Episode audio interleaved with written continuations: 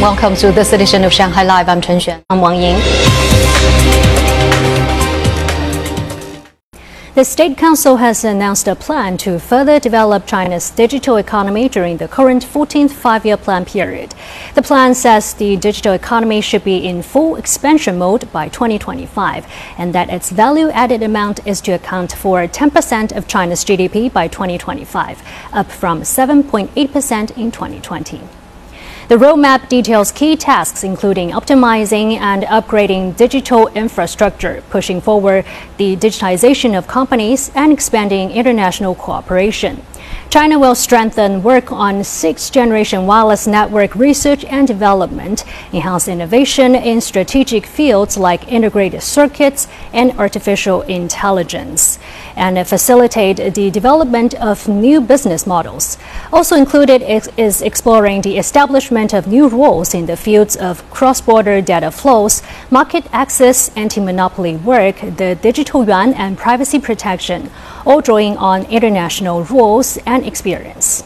Chinese Foreign Ministry spokesperson Wang Wenbin today rejected a claim by the British intelligence agency MI5. The agency said a British lawyer of Chinese descent is involved in political interference activities in the UK Parliament on behalf of the Communist Party of China.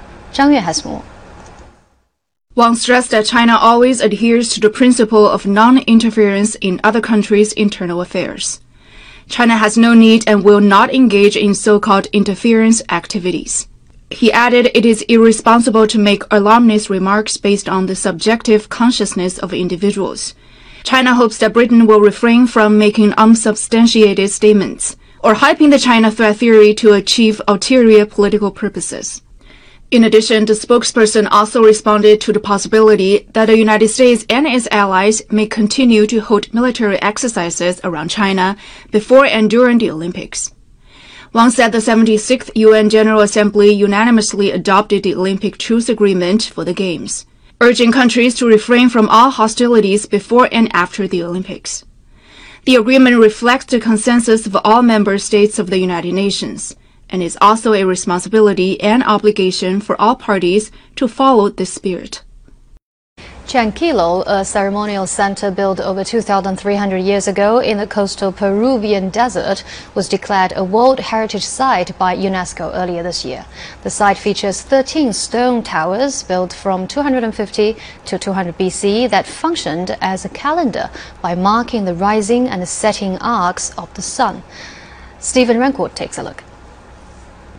Located in the Casma Valley, on Peru's northern coast, the Chanquillo Archaeological Complex is an ancient site with ritual, astronomical, administrative, and defensive functions.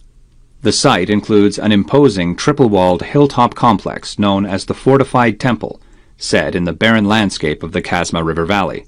The 13 towers that align on a ridge are the best-known feature of the ancient site. The towers functioned as a calendar, and used the rising and setting arcs of the sun to mark equinoxes and solstices, and they were so accurate that they could define the precise time of year to within one or two days. From the very first day of research at the Chanquillo project, we realized we had discovered a solar observatory. Undoubtedly, the construction of the 13 towers, as artificial horizon markers over a hill, was meant to track the movement of the sun throughout the year. The U.S.-based World Monuments Fund has been working with the Peruvian government and other organizations to protect the site for more than a decade. Archaeologists believe the site was likely abandoned in the early 1st century and was largely forgotten until the 19th century. No human remains have been found at the ruins, and little is known about the culture of the people who constructed it. Right now, we're focused on preserving the 13 towers of Chanquillo, Many different specialists have come together to support the careful process of conservation of the 13 towers. The Chanquillo Archaeological Complex is Peru's 13th World Heritage Site. The other 12 sites include the most renowned one, the Inca Citadel of Machu Picchu, which was listed as a UNESCO World Heritage Site in 1983. Stephen Rancourt, Shanghai Live.